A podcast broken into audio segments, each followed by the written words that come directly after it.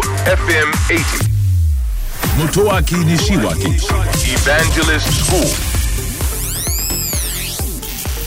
東京 FM エヴァンジェリストスクール5月27日放送分のポッドキャストをお届けをしたいと思います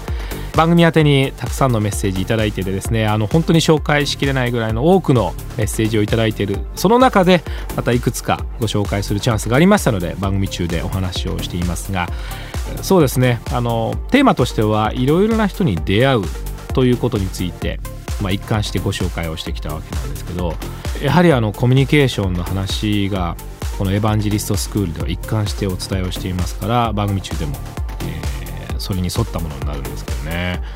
初めてお会いした方に、まあ、自分の印象を与えるっていうのはすごく大事なことです。これがプラスになればいいんですけどマイナスになってしまうとうん自分にとって良くないことがこの後起きてしまったりその人とも二度と会うことがないかもしれないんですね。これはあのビジネスにおいては非常に大きな影響を及ぼします。学生だったらねあのそこで損得ってあまりないんですけどお仕事だったらそれ生まれますからね。で私がやっぱりどうしても申し上げたいのは感情を出すんですけどプラスの感情を出してほしいんですね。例えば大声でってやつですね。笑って笑顔でというやつですね。やっぱりそういうふうにしてあの私は感情の全てを出す必要はありませんがプラスの部分は出せるようにしておいた方がいいと思います。でマイナスはあの家でねあの自分の中で出していけばいいんじゃないかなと思ってます。感情が豊かですと顔の筋肉が緩みますから、えーとても優しい顔になりますね。そしてそういう人は第一印象も大変いいわけですね。ぜひこの時期はですねあのアイドルの方とかね芸能人の方のですねあの笑顔をちょっと勉強してみてください。歯がこうキランと見えてですね口角が上がってですね、えー非常にあの素敵な笑顔を、えー見ることができるじゃないですかね。でああいう笑顔をですねやっぱりこの時期のコミュニケーションで使えるようになるといいんじゃないかなと思っています。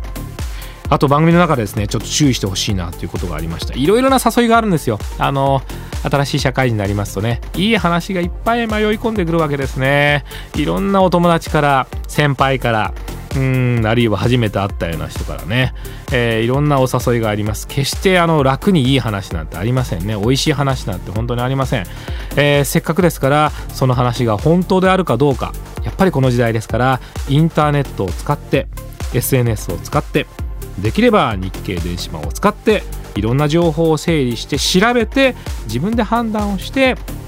コミュニケーションを深めていただきたいなというふうに思っております。東京 FM エヴァンジェリストスクールは毎週土曜日深夜12時30分から乃木坂46の若槻由美さんと一緒にお届けをしております、えー皆さんからの質問にお答えしたり大変楽しくお届けをしております。ぜひオンエアの方も聞いてください。聞いてください。信じて立ち向かえ。